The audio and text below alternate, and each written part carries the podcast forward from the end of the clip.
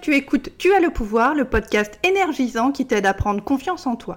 Je suis Sophia Andrea, coach en estime de soi. Avec moi, chaque mardi, tu apprends à t'imposer avec tact et diplomatie. S'affirmer est une compétence. Toi aussi, tu as le pouvoir de la maîtriser.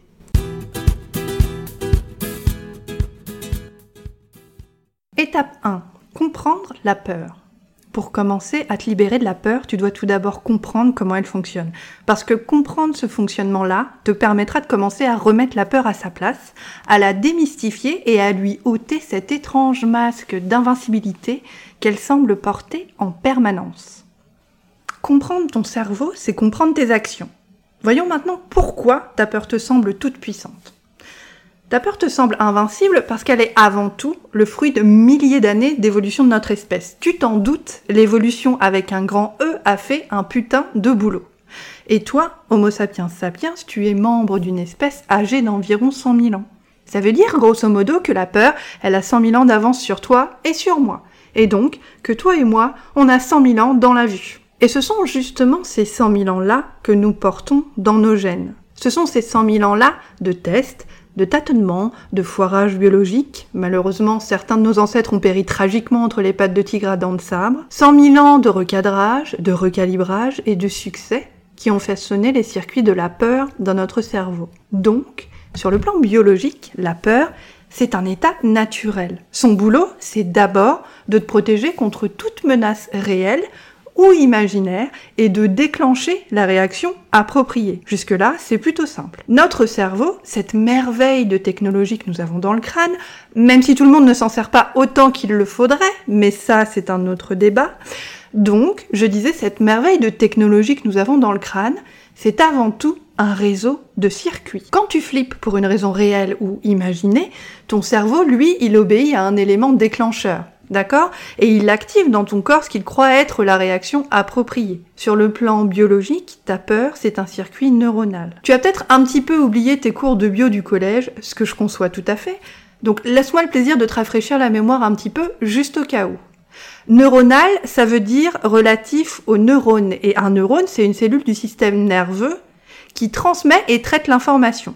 Même si tout le monde ne s'en sert pas autant qu'il le faudrait, mais ça c'est encore un autre débat. Un circuit neuronal, c'est un groupe de neurones qui forment un réseau et permettent de contrôler des comportements spécifiques, comme la peur, dont nous parlons ici aujourd'hui. Le plaisir et la récompense, par exemple, ont eux aussi leurs propres circuits neuronaux.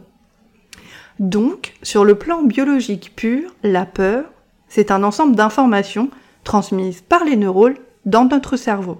C'est tout. Je répète ce que je viens de dire. Sur le plan biologique pur, la peur, c'est un ensemble d'informations transmises par les neurones dans notre cerveau. Donc, ta peur, quand tu la regardes scientifiquement, c'est quoi?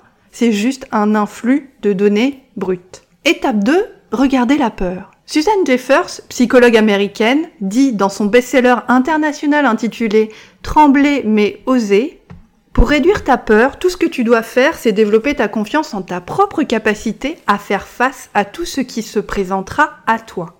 Fin de citation. Il y a dans ta jolie petite caboche des croyances sur toi-même et sur tes capacités et sur ta valeur en tant que personne qui sont fausses.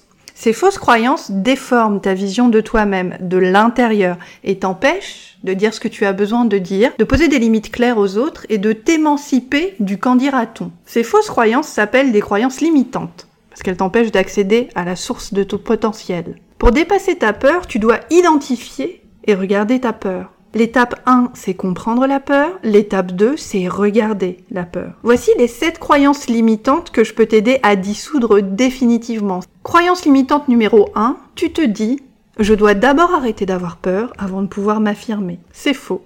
L'action vient avant la peur, pas après, dit Suzanne Jeffers. Croyance limitante numéro 2, tu te dis j'ai peur de blesser les autres si je dis ce que je pense. Faux. Dans ce cas de figure, l'erreur consiste à prendre la responsabilité des émotions et des réactions des autres. Croyance limitante numéro 3, tu te dis j'ai peur de la réaction des autres si je dis ce que je pense. Dans ce cas-ci, tu as principalement peur d'être rejeté ou abandonné si tu dis ce que tu penses. Croyance limitante numéro 4, tu te dis s'affirmer c'est égoïste et prétentieux. Dans le cadre de cette croyance-là, Ton éducation t'a appris que se mettre en avant, se valoriser, reconnaître ses qualités, c'est prétentieux. Si tu souffres de cette croyance-là, ton travail va donc consister à te déprogrammer. Croyance limitante numéro 5, tu te dis, je culpabilise si je fais passer mes besoins, mes émotions et mes pensées en premier. Encore une fois, cette croyance-là ancrée dans ton éducation t'a amené à intérioriser l'idée que tu dois passer en dernier. Croyance limitante numéro 6, tu te dis, si j'essaye de m'affirmer, je vais échouer. Donc, dans le doute, tu laisses tomber. Croyance limitante numéro 7, j'ai peur de ne pas correspondre à l'image que les autres ont de moi. La peur de déplaire est au cœur de cette croyance. Et ton travail va consister à recentrer ton regard sur toi-même parce que tu accordes une importance trop grande à ce que les autres, entre guillemets, pensent de toi. C'est précisément ce décalage qui t'empêche de dépasser ta peur de déplaire. Étape numéro 3, dépasser la peur. L'étape 1, c'est comprendre la peur. L'étape 2, c'est regarder la peur. Pour changer et dépasser la peur, il faut commencer à changer. Et l'étape 3, c'est dépasser la peur. Pour changer durablement, tu dois agir. Il n'y a pas de mystère et il y a encore moins de secrets. Pour changer, il n'y a qu'une seule clé et cette clé, c'est l'action. Agir, c'est produire des résultats. Et agir, c'est remplacer ton ancienne croyance limitante par une croyance militante qui te soutient et que tu as le pouvoir d'ancrer dans ton cerveau dès aujourd'hui. Voici les trois étapes cruciales à respecter pour dépasser n'importe quelle peur. Étape A, prépare-toi à réussir. Étape B, passe à l'action. Étape C, fais le bilan de ton action. Je sais, ça paraît tellement simple que tu te dis qu'un gamin de 4 ans peut y arriver.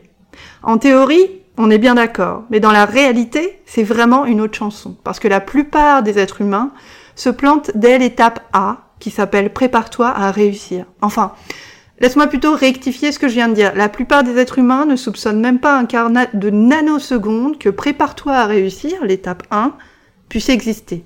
Ils ne savent même pas, et c'est là que tu les bats déjà à plat de couture, que l'étape A est la plus importante, aussi peu glamour qu'elle soit.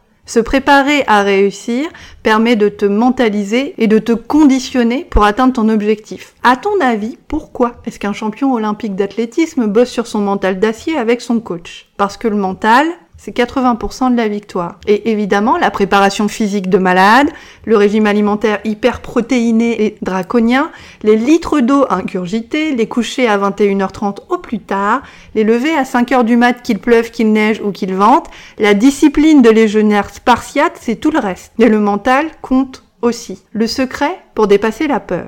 Pour terrasser les démons qui t'empêchent d'avancer, tu dois décomposer chacune de tes actions dans les moindres détails. Te donne un exemple. Imagine que tu envisages de gravir le Mont Blanc. Et même si t'es pas une grande sportive comme moi, fais comme si, pour les besoins de cette expérience, d'accord? Donc, tu décides de gravir le Mont Blanc. Logiquement, tu vas pas te lancer dans l'aventure à l'arrache, sans aucun plan, sans préparation, sans équipement, sans matos d'alpinisme. Enfin, j'espère pas pour toi parce que sinon aucun verre de vin chaud pourra te sauver du froid glacial. Donc, tu décides de gravir le Mont Blanc. Qu'est-ce que tu fais? En ta qualité de nana super intelligente, tu commences à faire une liste détaillée de tout ce que tu vas devoir faire pour arriver en haut du Mont Blanc, vivante, et atteindre ton objectif, qui est, je te le rappelle, gravir le Mont Blanc. Si tu attrapes ton stylo, que ce soit un Mont Blanc ou pas d'ailleurs, et que tu te poses la question à 75 000 dollars, qu'est-ce que je dois faire pour atteindre le sommet du Mont Blanc? Tu noteras probablement quelques trucs dans ce genre-là. Numéro 1. M'inscrire au club d'escalade de mon quartier pour apprendre les techniques de pointe. Numéro 2. Faire quelques recherches sur Google pour voir comment s'organise ce type d'expédition. Numéro 3. Passer chez Decathlon ou dans un magasin spécialisé pour me renseigner sur le matos que je dois acheter. Numéro 4. Engager un coach sportif histoire de me remettre en forme et de me préparer mentalement à cet effort. Numéro 5. Engager un guide alpiniste pour, pour cartographier l'expédition, base après base, étape après étape, et accessoirement éviter de mourir de froid avant le sommet. Numéro 6. Établir des priorités sur ce que je dois mettre dans mon sac pour l'expédition et voir où acheter des rations de survie. Numéro 7.